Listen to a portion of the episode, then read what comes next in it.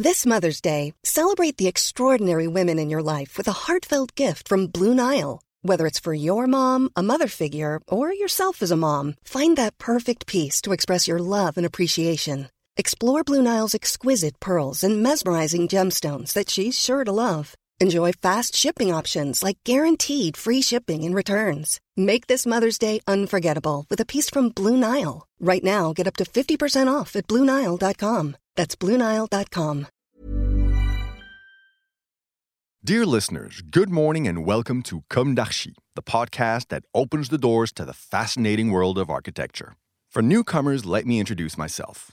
I'm the spokesperson of Anne Charlotte Despont, PhD in History of Architecture published author, head of a communication and development agency based in Paris, France, dedicated to architecture. Let's meet every week to discuss culture and architecture with specialists and learn how to look at projects through a context and diversity lens. Thank you for being with me today, and now it's time for talent. Bienvenue dans Comme d'Archi.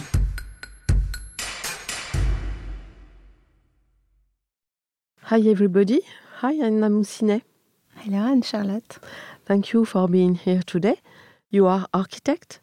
In two, three sentences, could you describe your office? So I'm architect based in Paris. The agency is in Marais. Uh, we, the agency is composed of um, architect and interior designer.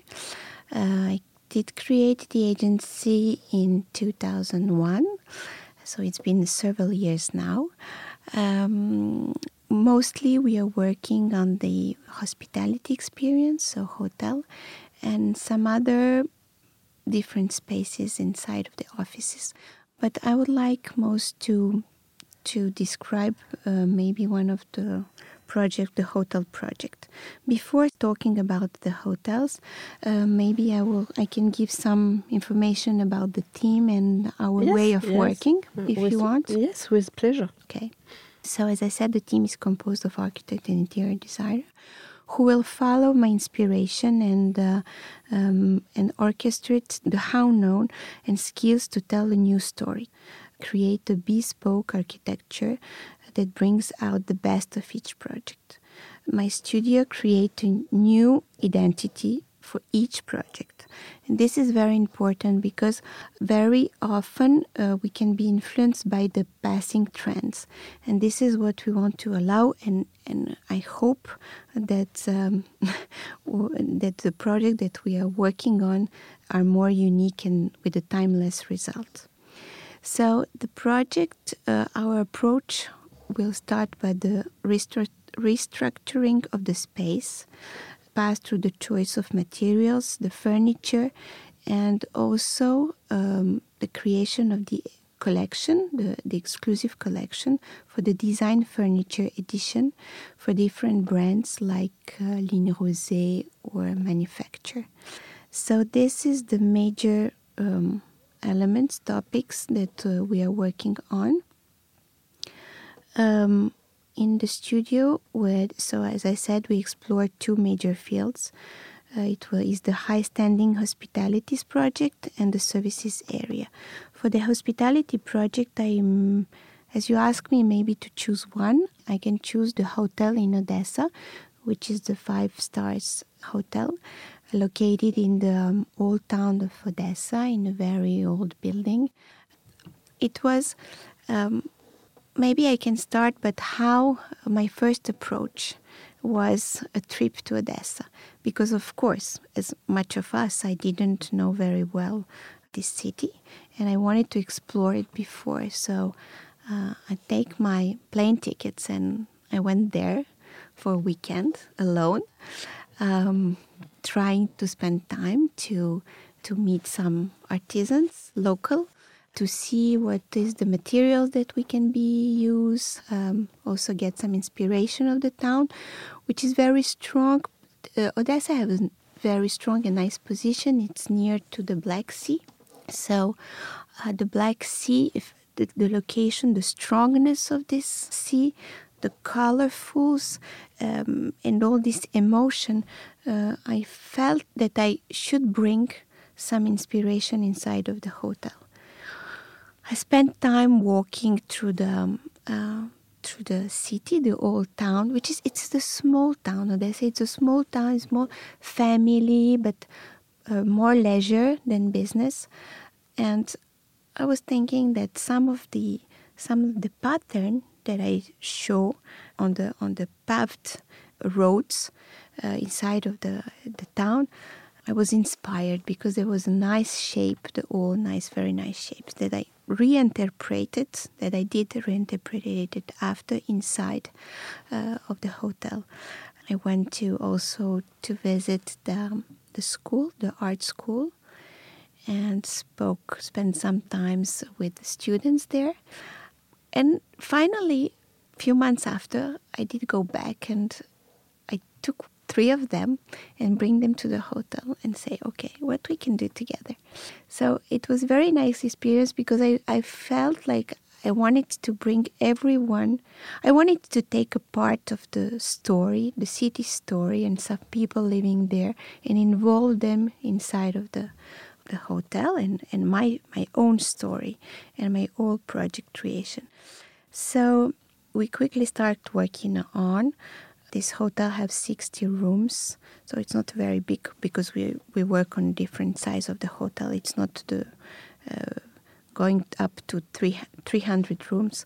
So the, the one I took is not uh, the biggest one, it's yes. even the smallest one. But um, it was very interesting um, way of working. Um, and also why? Because it's a five stars, but as my, my uh, aim was to work with the local artisans and people. And finally, the cost of this hotel was pretty reduced comparing to the quality of the execution and the quality of the project and materials that we finally had in this project and make it more range like a palace than like a five stars mm-hmm. and this approach was interesting because I felt like I took the maximum of, of each of them and of the quality I could find locally and put it inside. So um, it was pretty impressive when we delivered this hotel because there was like TV Sheen and, and some other journalists that can come and they will say, wow, in Odessa, what a, what a beautiful hotel. It, it was like yes, it was very nice hotel, but in some other town, it, the people will be less surprised. And I was very touched by this feeling that making something unique for them, it was also my part of the job, and I was pleased to do it.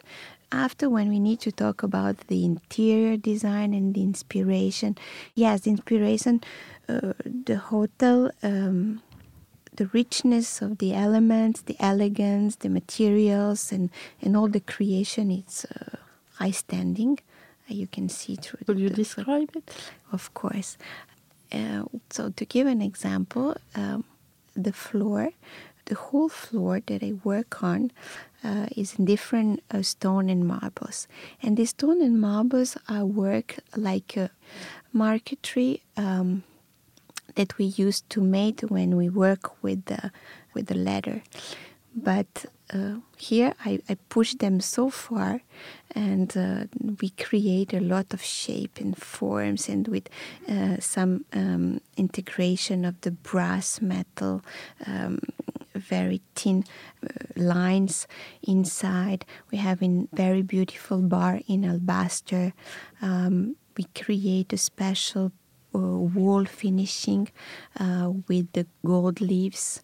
We create uh, all the lighting that you can see was created specially for the hotel. So I, I draw them at the, the studio, uh, work on it, uh, design them, uh, made by the, an Italian firm who follow us on this project.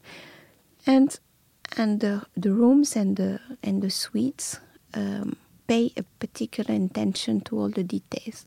What I want to to say that it's for for me the the detail, the, this part of the our job, how to work a detail, how to make it the best way is it's essential.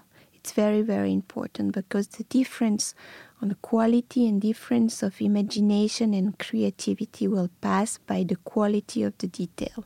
Mm-hmm. And this is uh, this is something that will make us different from one interior designers than another one. It's the approach to detail, mm-hmm. how we approach the detail, how we make it happen uh, to be the most uh, um, beautiful. It's not enough, but the most efficient, if we can say. So. Odessa was a, a great experience, and um, I had a, this very uh, big chance that the the client uh, give me really the a lot of uh, liberty and a lot of possibility to create as I wanted. Uh, so finally, this hotel uh, is um, it's an M Gallery by Sofitel, and it's a flagship of the of the brand. Hmm. Uh, this is the one that we find on all the catalogs, all the so this is there the, the most uh, successful one. So it was a pleasure for me to to be part of it. Bravo. Merci. Thank you. bye bye everybody. Uh, thank you very much. You're Anna Moussinet. And uh, see you next Wednesday for our new Comme d'Archi in English. Take care of yourself. Bye.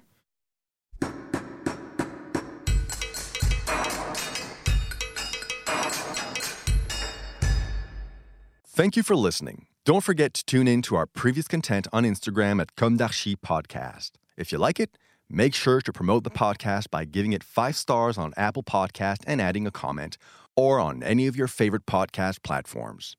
And don't forget to subscribe and listen to all of our episodes for free. See you soon, and until then, take care of yourself.